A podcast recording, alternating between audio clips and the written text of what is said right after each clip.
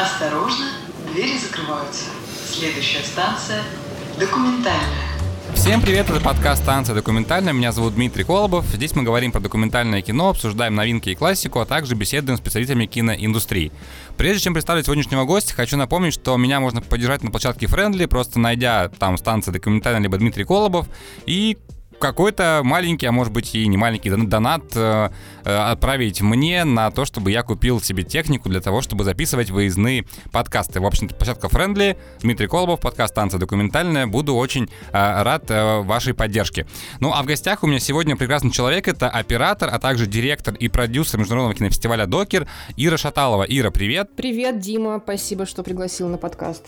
Наверное, знаешь, хочется начать э, вот с такого банального вопроса. Э, ты училась на оператора в Авгике. И вот в моей картине мира, в моем таком, ну, может быть, немножко стереотипном мышлении, а, оператор, как правило, у всех ассоциируется, что это мужская профессия, потому что мы понимаем, что раньше были очень тяжелые камеры, очень тяжелые штативы, тяжелые там бобины, вот, но при этом, а, когда я начинал тоже свою там карьеру монтажера, и оператора. У меня была прекрасная коллега Русалина, которая тоже была э, оператором. Вот как ты поняла, что хочешь стать оператором вообще? И какое было, может быть, отношение э, вот, ну, среди, там, не знаю, близких родственников? Ох, ну, знаешь, тут много пластов сразу в одном, в одном вопросе. Действительно, что касается женщины-оператора, я поступала в Авгик э, уже больше 20 лет назад. Тогда наш курс, э, у нас был мастер Вадим Иванович Юсов, совершенно, конечно, великий советский российский оператор, и он в в каком-то смысле был таким провидцем, потому что впервые наш курс стал таким наполовину женским, наполовину мужским. То есть до этого в Авгике а, мальчики всегда преобладали. Но здесь, по всей видимости, предвидя вот эту техническую революцию, которая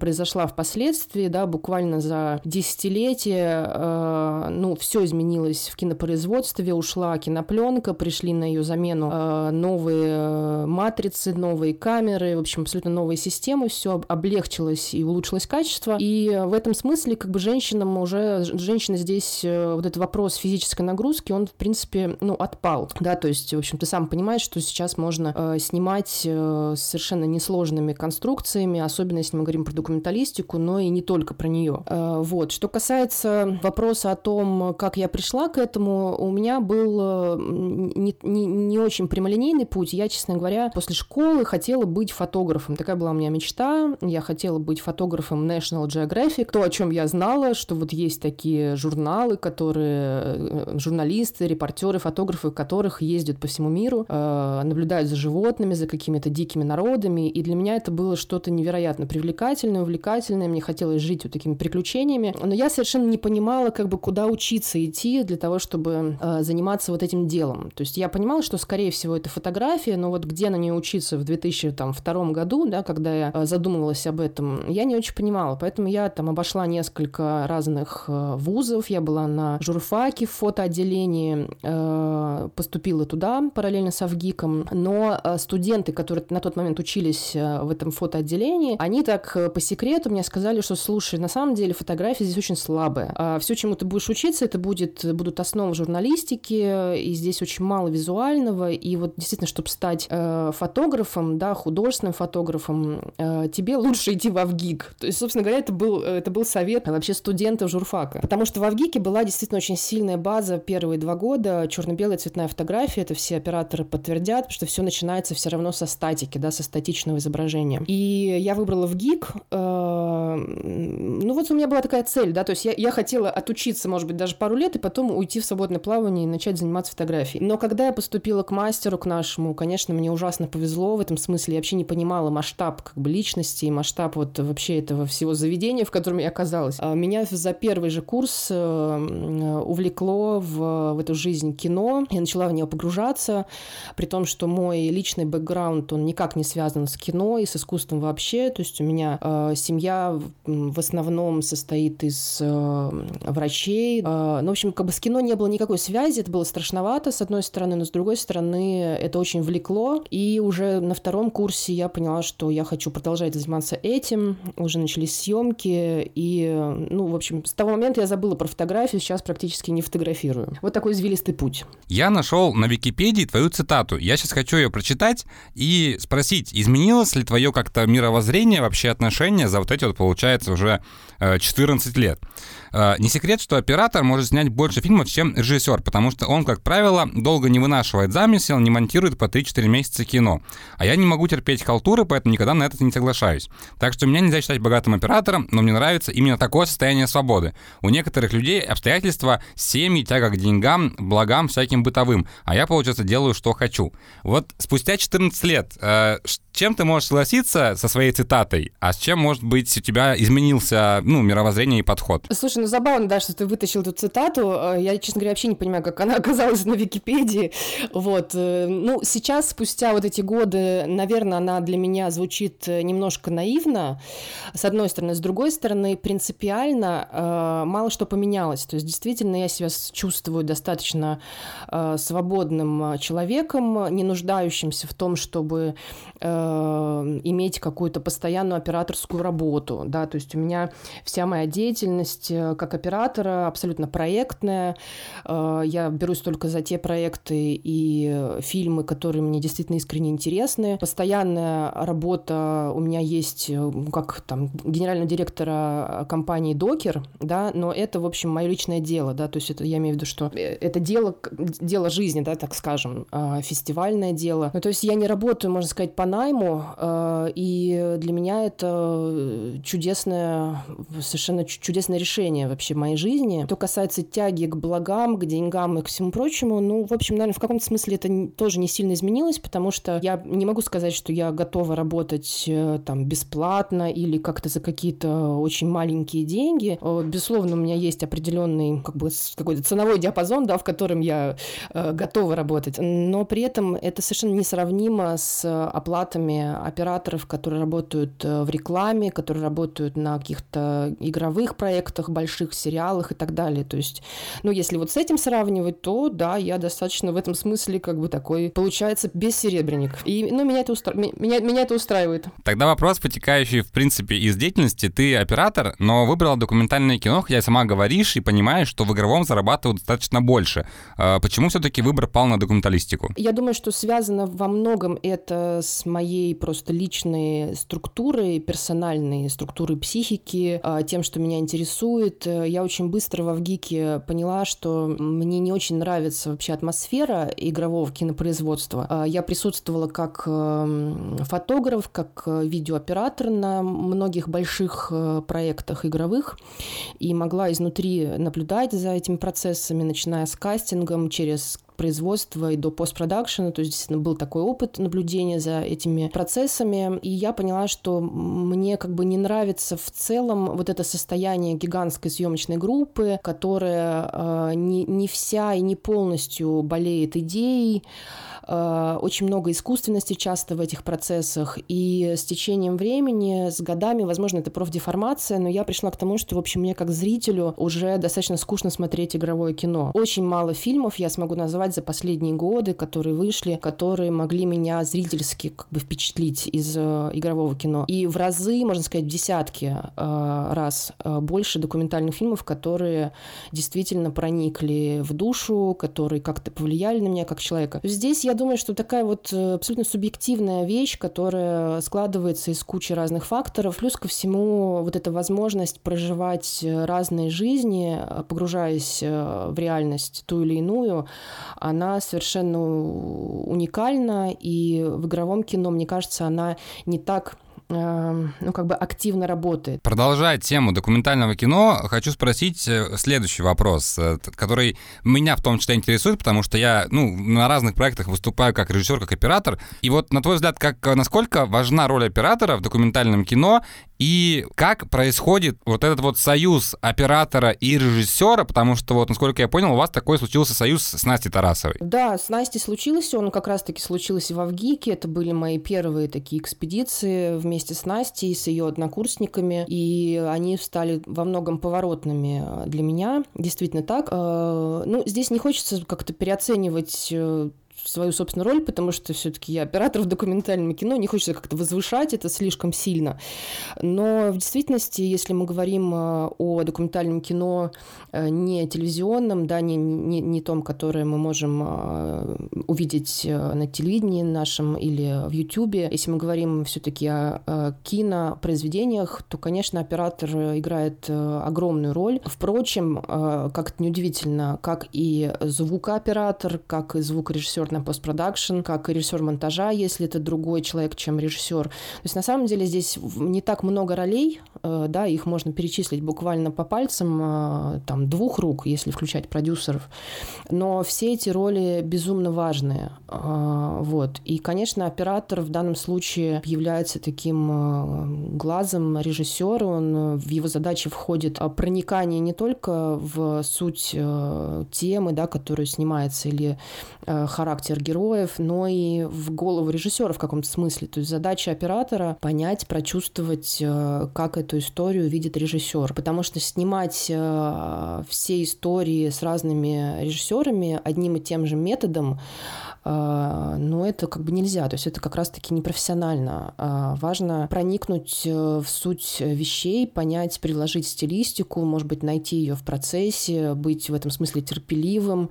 Не всегда, особенно когда начинаешь работать с новыми режиссерами. Понятно, что да, с Настей у нас действительно такой уже большой опыт совместной работы, что нам э, не нужно слишком долго обсуждать новый проект. То есть мы так с полуслова начинаем понимать друг друга. Но когда ты начинаешь работать с новым человеком, то, конечно, здесь нужно очень много времени потратить на э, понимание в целом подхода к документальному кино, на какие-то возможные референсы, э, поискать какие-то визуальные коды к будущему фильму. То есть это действительно очень сложная э, интеллектуальная работа, которая начинается задолго до начала съемок. Ну, как мне кажется. Хочется, чтобы ты э, поделилась со слушателями э, той информацией, которую ты говорила на мастер-классе, когда была в Тюмени на фестивале 0+. Я помню, что там у тебя было, по-моему, 10 заповедей хорошего оператора, если я не ошибаюсь. Вот ли ты их снова озвучить, э, чтобы люди, которые послушали, может быть, что-то для себя узнали новое, либо еще раз поняли, что они все делают правильно? Слушай, вот меня заставишь врасплох, я, конечно, сейчас не, не вспомню э, структуру того мастер-класса, да, и там все всех десяти заповедей, а, но я, я, наверное, не буду все-таки вот так предметно их, да, перечислять, но скажу, что здесь все-таки основным, наверное, таким а, моим как бы посылом является гибкость, вообще гибкость принятия решений, естественно, наблюдательность, то есть для оператора-документалиста это очень важные вещи, терпение, наблюдательность, и, и как бы наблюдательность вообще не обязательно даже в момент съемок, а в принципе вот такая вот пожизненная, да, скажем так, наблюдательность, она необходима, э, какие-то поиски э, возможных точек э, наблюдения за реальностью, которые потом можно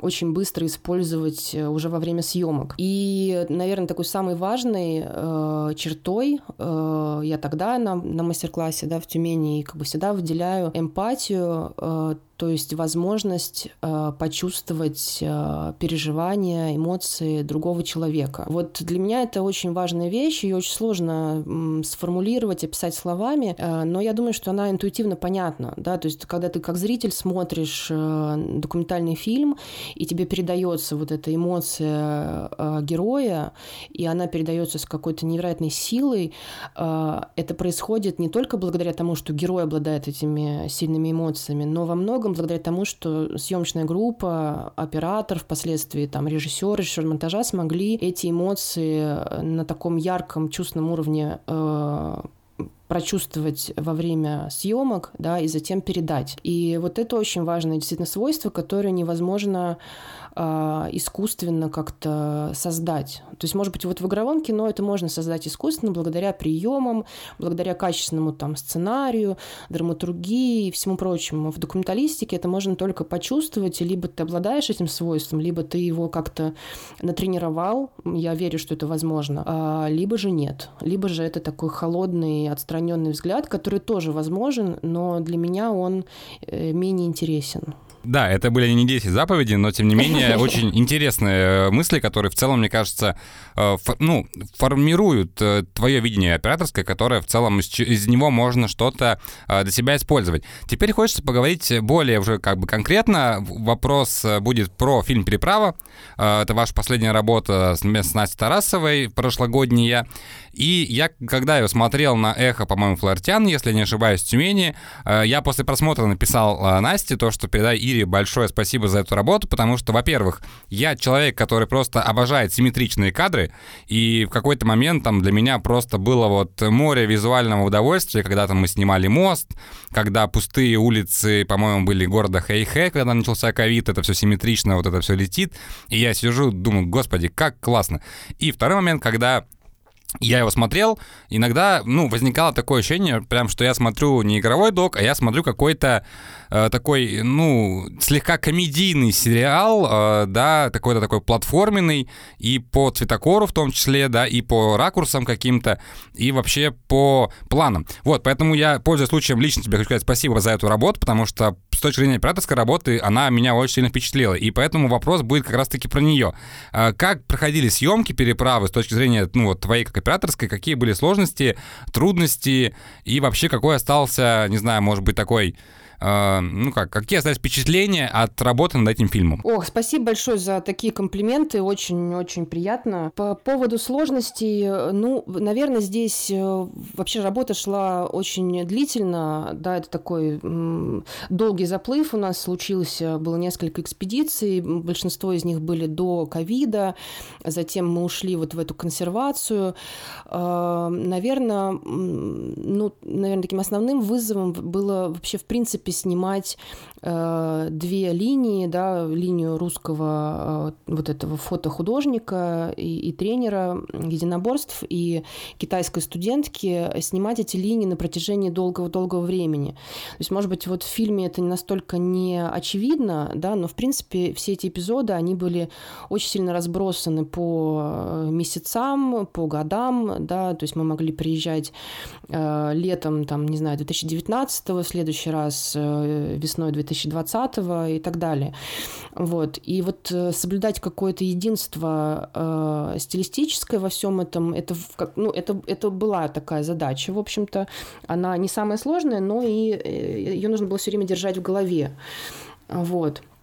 А, потом такая многофигурность как бы этой всей композиции, то есть несмотря на то, что в итоге осталось э, две основные линии, все-таки во время съемок, во время первых особенно экспедиций мы были в таких постоянных поисках, э, и э, у нас были варианты с другими персонажами, и мы снимали очень много таких эпизодов, которые должны были сложиться в российско-китайскую мозаику, да, то есть когда вроде бы есть очень много схожих вещей между двумя вот этими этими берегами. И при этом есть отличия. И вот было достаточно много таких поисков, и в этих поисках участвовала абсолютно вся съемочная группа. И, и Настя, и я, и наш э, замечательный исполнительный продюсер на месте там в Благовещенске. И все мы постоянно вот нам хотелось понять, что еще э, можно снять, э, что еще можно пронаблюдать, чтобы подчеркнуть вот это единство, либо же наоборот контраст двух соседних, живущих уже веками друг с другом наций. Это было интересно,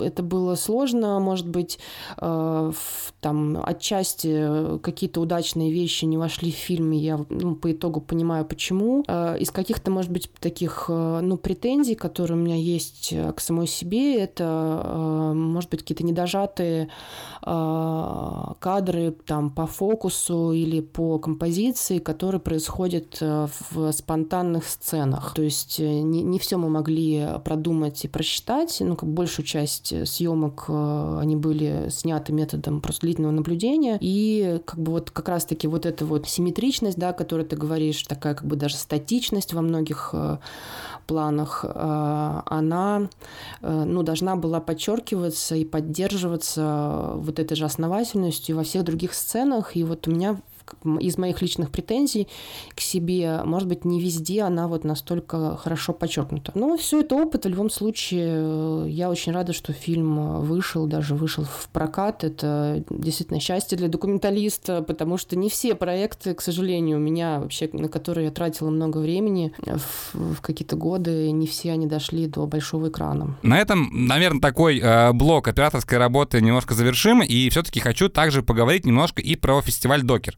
Э, расскажи вообще, как появилась идея этого фестиваля и какие были, может быть, э, не знаю, трудности на начальной стадии и почему такое название? А, ну, идея выросла из э, существовавшего уже с 2010 года э, нашего проекта кинопоказов. Проект назывался «Докер». А, мы в течение э, нескольких лет регулярно, каждую неделю показывали документальное кино. Начинали мы в Москве с площадки такой не очень большой, но очень уютный, кинозал «Дом Жур». И затем потихоньку-потихоньку начали разрастаться на площадке в других городах, просто такие таким вот каким-то э, самовольным способом просто организаторы выходили к нам и говорили, «А мы тоже хотим показывать фильмы вашего киноклуба. И так у нас была в, как в свое время э, целая сеть э, там из 10 площадок. Но постепенно мы поняли, что, во-первых, нас э, уже не хватает нашей небольшой команды, э, нашего сообщества не хватает на вот такую вот регулярную деятельность, потому что все-таки действительно было очень много своих собственных проектов, и хотелось чего-то большего. Вот. И вот в 2014 году мы задумались задумались э, о том, чтобы сделать международный фестиваль, э, поскольку, э, ну, во-первых, хотелось действительно вот такое событие международное, хотелось изучать кинематографии самых-самых разных точек планеты, не только России и там ближайшего зарубежья или Европы, фильмы, которые мы могли найти все-таки на фестивалях, но и вот хотелось изучать, погружаться, вот, а что происходит в Латинской Америке с документальным кино современным, а что происходит в Азии, а как бы вот все это изучить. То есть у нас был просто э, очень много энергии в этом смысле. И э, изначально первый фестиваль мы организовывали вообще таким методом, э, ну, тыка, можно сказать. То есть мы просто решили, а что, если объявить набор фильмов? А вот что получится? То есть, на самом деле, у нас не было никакого бизнес-плана, да, в этом смысле. У нас не было э, просчитанной, продуманной схемы. Мы абсолютно шли по наитию, э, и у нас был такой азарт в хорошем смысле. И действительно, вот этот первый клич э, фильмов э, дал потрясающие результаты. То есть, к нам уже там в первый же год у нас не было оплаты вот за эти заявки, поэтому к нам там пришло больше тысячи фильмов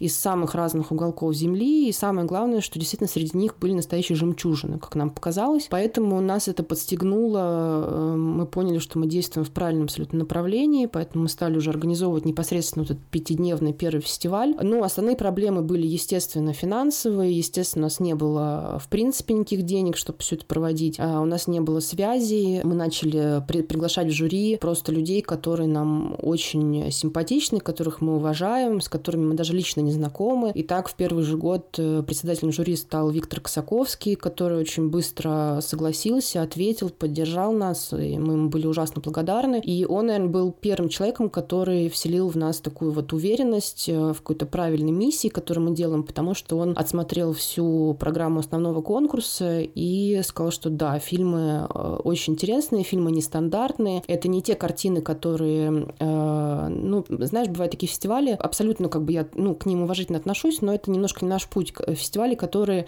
собирают сливки с международных, да, крупных фестивалей, там, с, не знаю, с Лейпцига, Амстердама, Хот-дог с Торонто и так далее. И вот лучшие фильмы из всех программ победители собирают у себя. И получается такой, даже не конкурсная программа, да, а такой вот смотр зрительский лучших фильмов за год. Вот это был точно не наш путь, нам было вообще неинтересно там собирать каких-то призеров, нам было интересно откапывать что-то необычное, интересное и следить следить затем за судьбой, за судьбой этих фильмов. Поэтому, да, так все пошло дальше. Уже, уже затем, э, после первого года фестиваля, конечно же, я начала задумываться о серьезном подходе, о том, где брать деньги.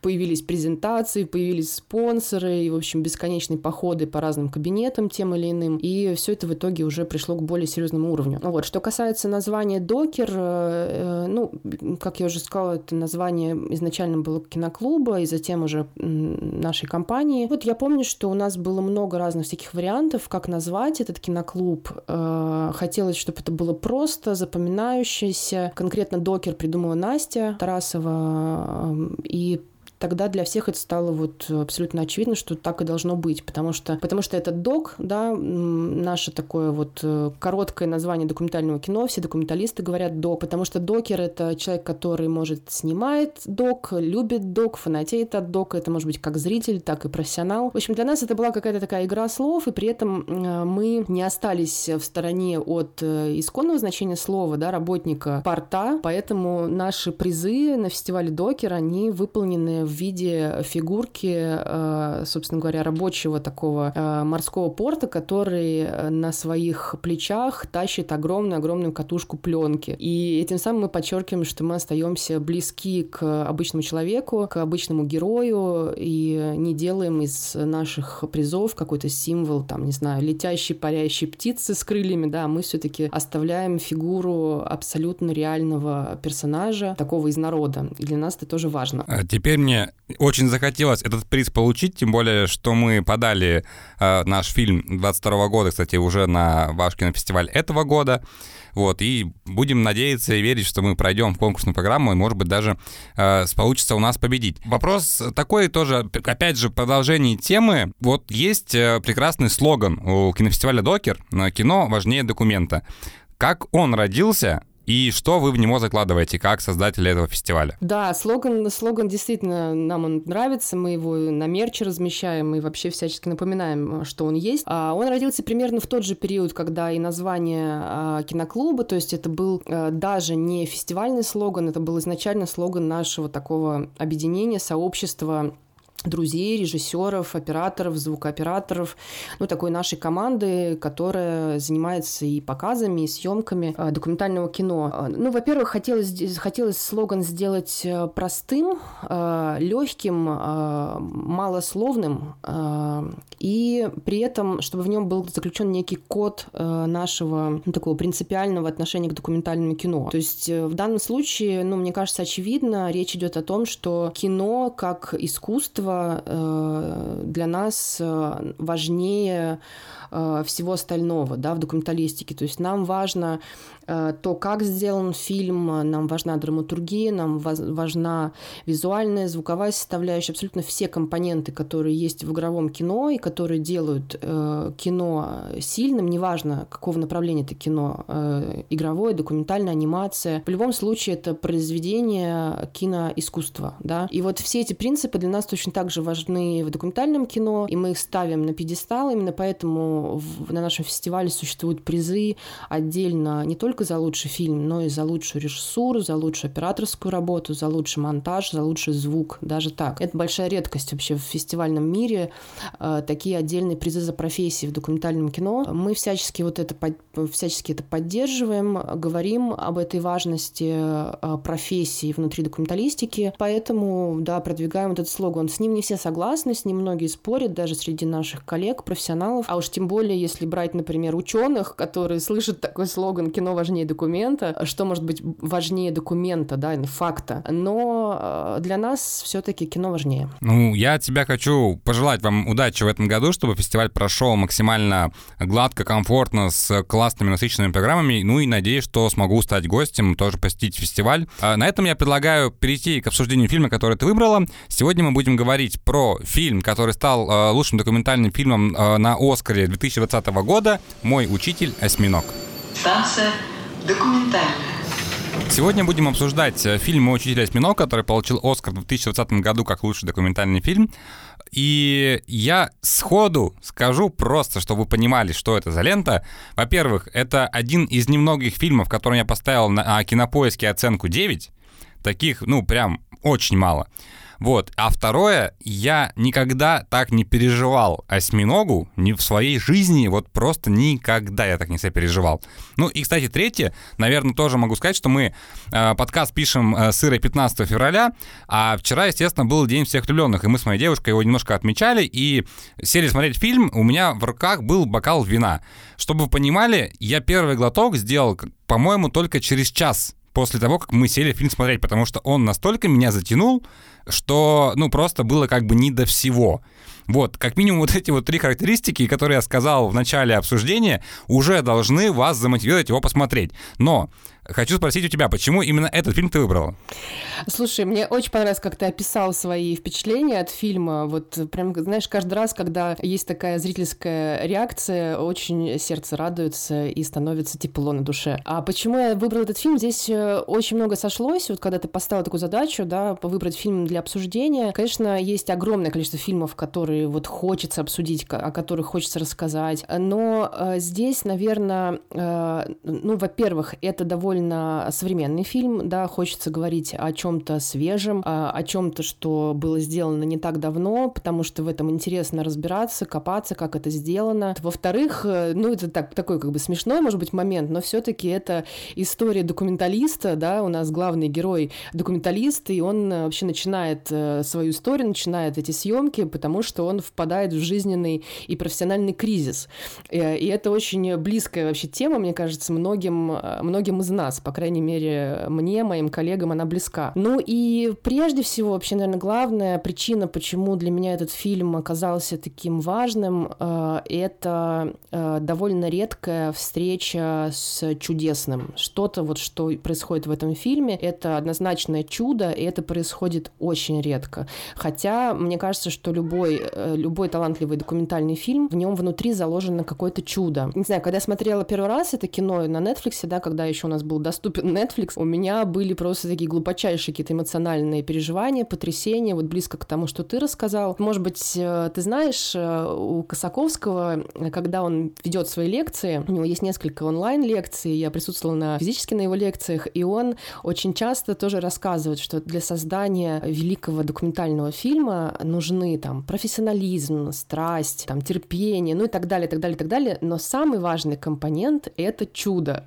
То есть нечто что такое неосязаемое, непрогнозируемое. И, эм, ну вот для меня в каком-то смысле такой документальный аватар, но в сто раз мощнее, потому что здесь мы можем лицезреть, как э, сталкиваются цивилизации, да, но не вымышленные, а реальные. И, конечно, есть такое ощущение, как будто бы это кино сделано как-то очень просто. Вот есть такая простая линия взаимоотношений человека и осьминога. Большая часть фильма снята под водой, вот подводные подводные съемки, э, есть вот эта вот линия рассказа человека, да, вот это вот сторителлинг, где он, где он э, рассказывает всю эту историю. Практически на протяжении всего фильма есть какая-то музыка, которая помогает нам, э, опять же, эмоционально переживать все эти действия. Но на самом деле, если копать внутрь, если смотреть на историю создания этого фильма, если разбирать его на какие-то детали, фрагменты, то становится понятно, какая это сложная работа. И вот мне кажется, Э, опять же, важно, может быть, и об этом тоже поговорить немножко, да, о том, э, как создать такое кино, чтобы оно было и легким, и захватывающим, э, но при этом в основе своей очень сложно сочиненным. Ну и, конечно, говорящим о очень важных вещах. Слушай, касательно аватара, ты прям сняла с языка, потому что тоже вот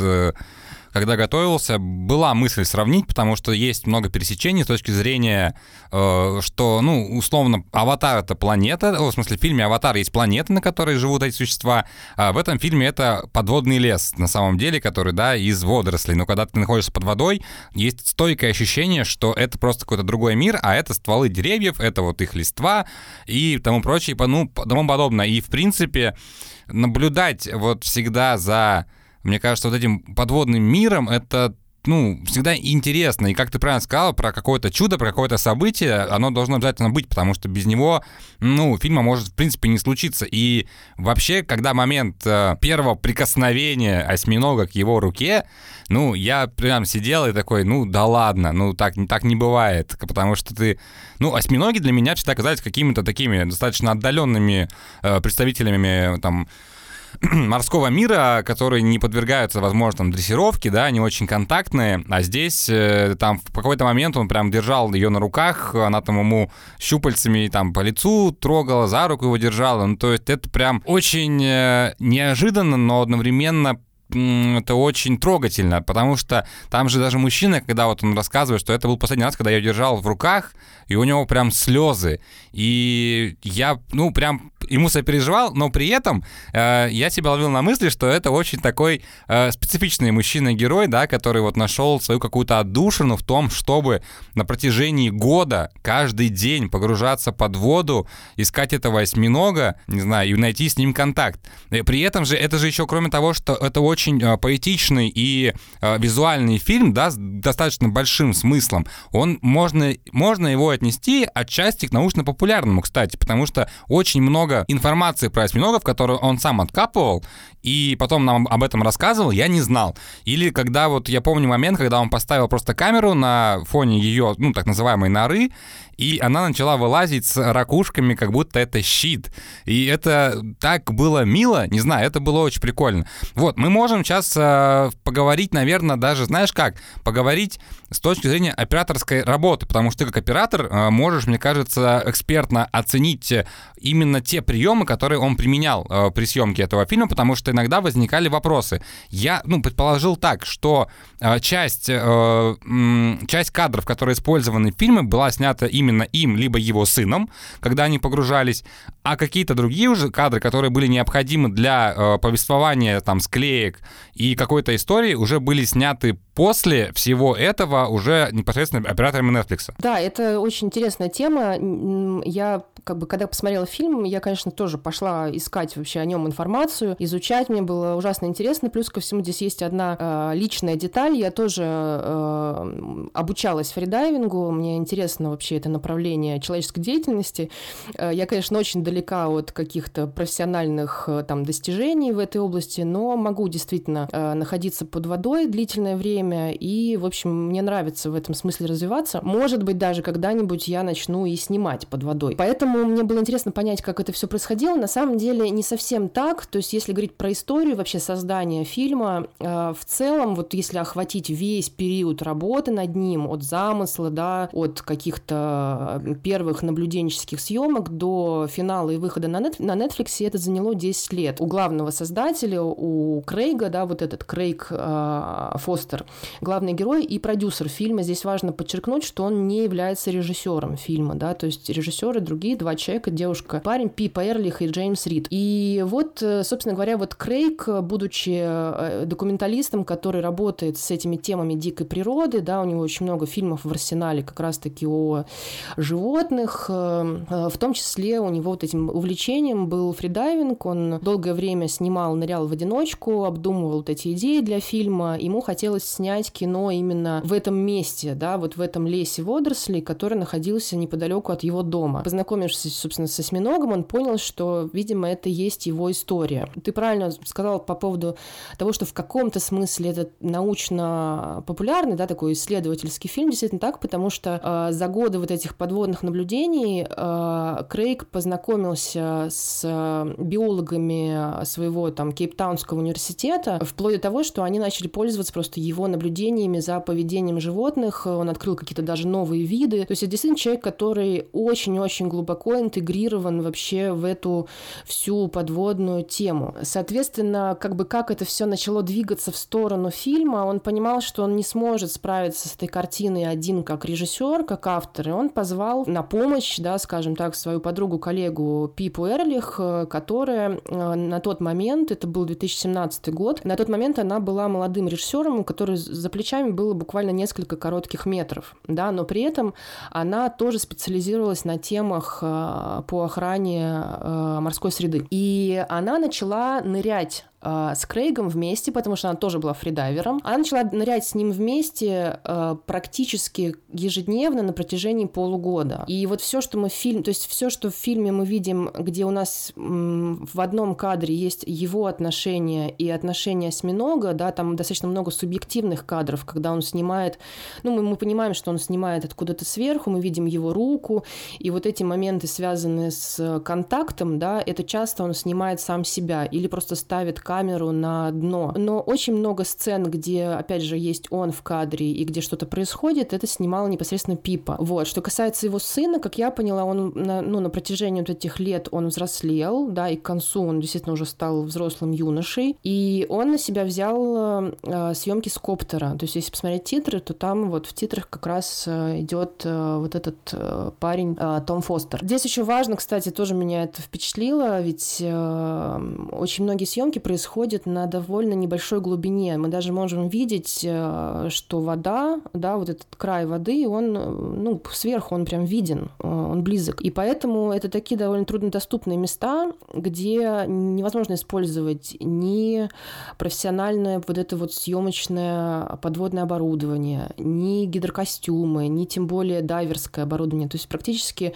весь этот фильм, если не говорить о каких-то специальных съемках леса или там акул, или длиннофокусных съемках э, там удивленных рыб, да, там были такие эпизоды. Если говорить о основной сюжетной конве, то он снят э, просто на вот этом дыхании подводным, которым обладал э, Крейг и Пипа, и вот он мог под водой не дышать 6 минут, то есть находиться 6 минут под водой, а она 4. И при этом э, не просто там находиться, но еще и э, плавать, снимать на камеры, фотоаппараты и так далее. И это, конечно, ну, на мой взгляд, это огромный, огромный труд, но при этом это, конечно, страсть вообще к этому делу и э, совершенно уникальный э, доступ, в общем-то, то, благодаря чему этот фильм смог э, родиться именно таким. Затем э, к ним присоединился э, третий, так скажем, соавтор, э, да, это британский режиссер Джеймс Рид, и его появление было обусловлено таким моментом, когда они уже сняли всю основную часть, уже произошла вся эта трагедия, осьминог ушел в мир иной, и, в общем, была понятна как бы канва, ну, драматургическая, да, фильма, и уже даже там что-то начинало складываться в монтаже, они поняли, что все-таки вот вот, это, э, вот этот рассказ, э, на котором э, держится сюжетно весь фильм, он совершенно необходим, и все попытки Пипа поговорить с Крейгом, они, в общем, заканчивались неудачей, потому что они были слишком хорошо знакомы, они были друзьями, и у него не получалось раскрыться перед ней вот, ну, полноценным таким каким-то эмоционально, да, полностью. И поэтому они пригласили э, третьего человека, режиссера, который был далек от водного мира, от всех этих проблем, вообще ничего не знал в этом смысле. И таким образом появился вот этот британец, который приехал э, брать интервью, и по их признаниям это было такое изматывающее трехдневное бесконечное интервью, э, на котором, собственно говоря, Крейг всю эту историю и рассказал. И затем уже монтаж происходил у них совместно, они все втроем, и Джеймс, Пип и Крейг, они работали над монтажом этого фильма. И вот Netflix, тот самый, да, вот эти операторы Netflix якобы, на самом деле никаких операторов Netflix не было. Netflix появился уже только в 2019 году, когда был э, очередной э, монтаж.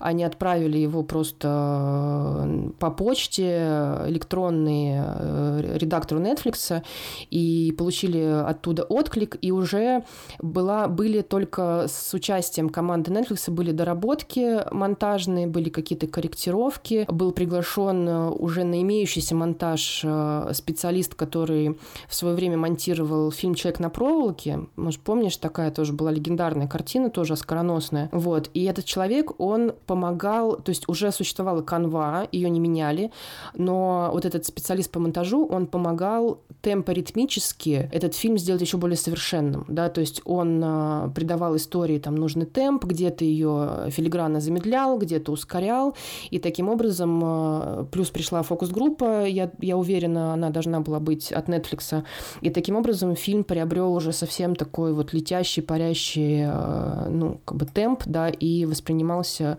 еще легче зрительски.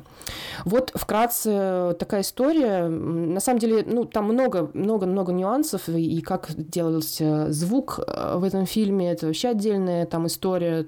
Этот звукорежиссер, который пришел на постпродакшн, он тоже пошел нырять в этот э, лес подводный, попытался услышать там какие-то звуки, но, видимо, мало что нашел, и в итоге воспроизводил их э, с ну, естественно, с искусственными шумами, да, с фоли артистом, э, и э, получил звуковую дорожку там из 150 треков. То есть 150 дорожек было на сведении вот этого фильма. Ну, не знаю, это, это на самом деле совершенно это это поразительно. Для меня это поразительная история, а, состоящая из страсти, из а, каких-то экзистенциальных поисков, из вот этих вложений бесконечных а, основных авторов. Да, вот та же Пипа, она призналась, что она просто в какой-то момент ушла вообще со всех своих работ и занималась только вот этими ныряниями подводными.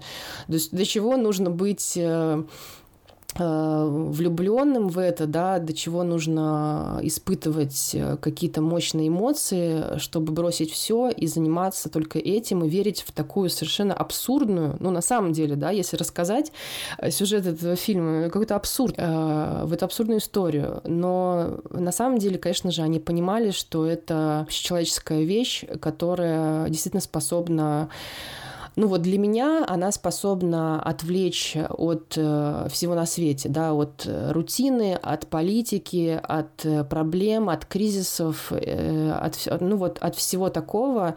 И обратить внимание на абсолютно вечные вопросы, на вопросы Э, конечности жизни, при этом э, бесконечности э, восприятия этой жизни, красоты, единства всей этой экосистемы, ну и так далее. То есть здесь, конечно, можно много всего рассуждать, но вот меня поражает, насколько эта вся линия держалась на протяжении этих лет и как замечательно они ее все-таки довели.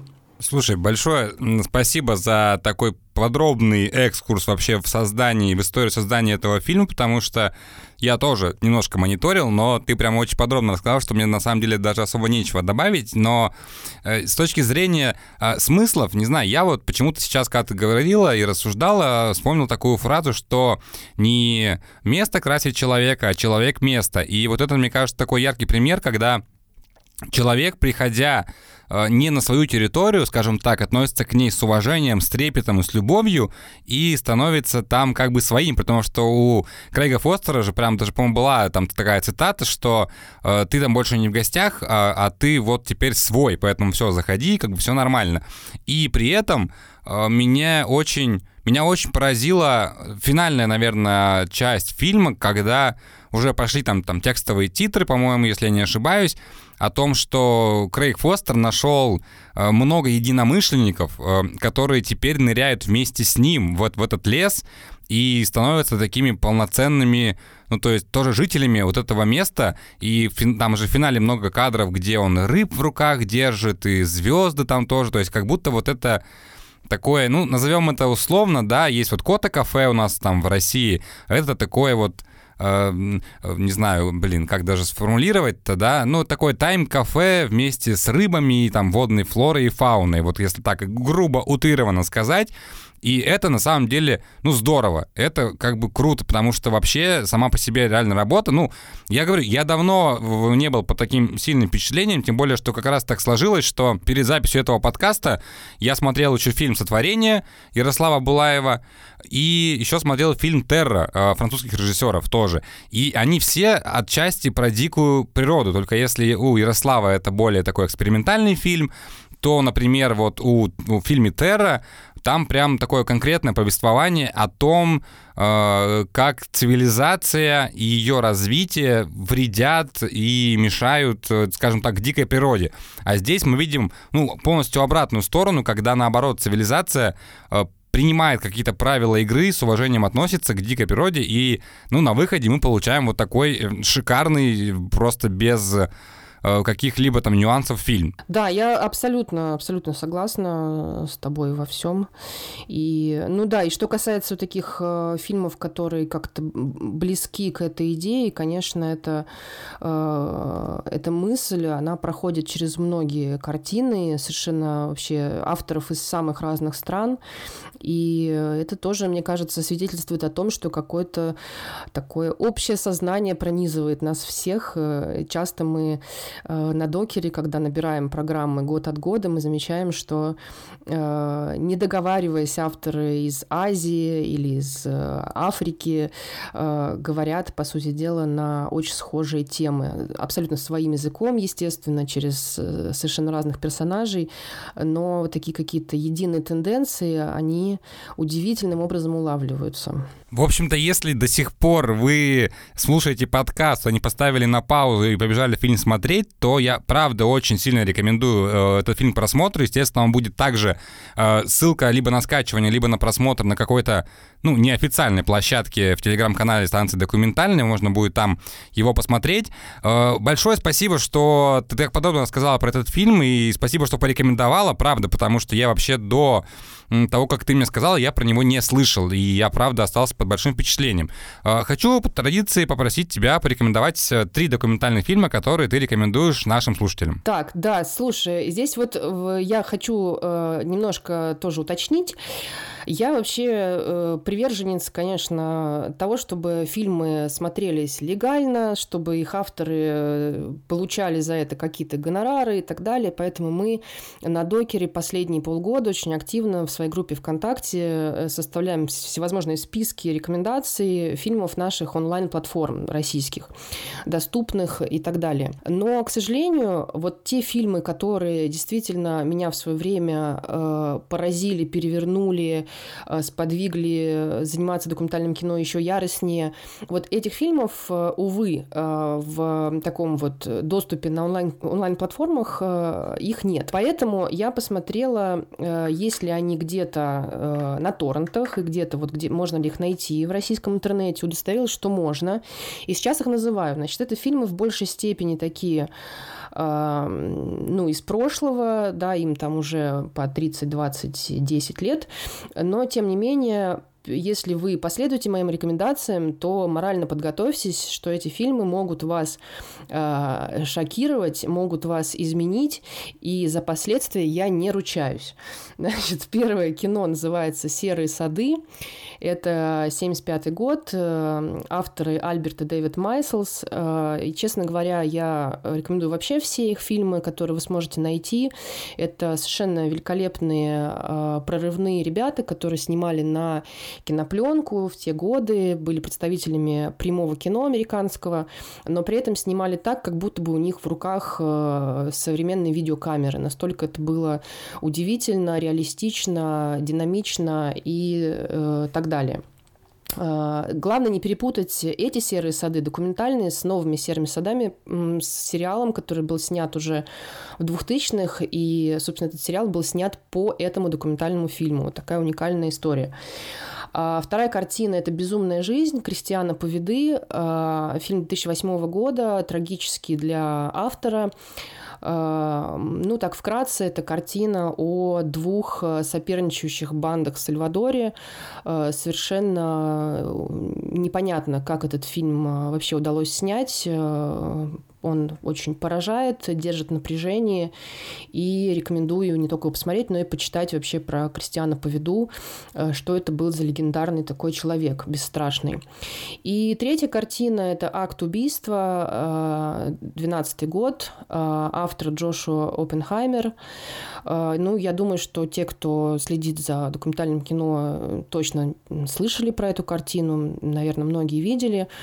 Э, если нет, то стоит ее посмотреть. Это будет тяжело, э, это будет э, непросто, но в каком-то смысле это откроет вам новые грани вообще того, как можно делать документальное кино, что это может быть за уникальный такой ребус.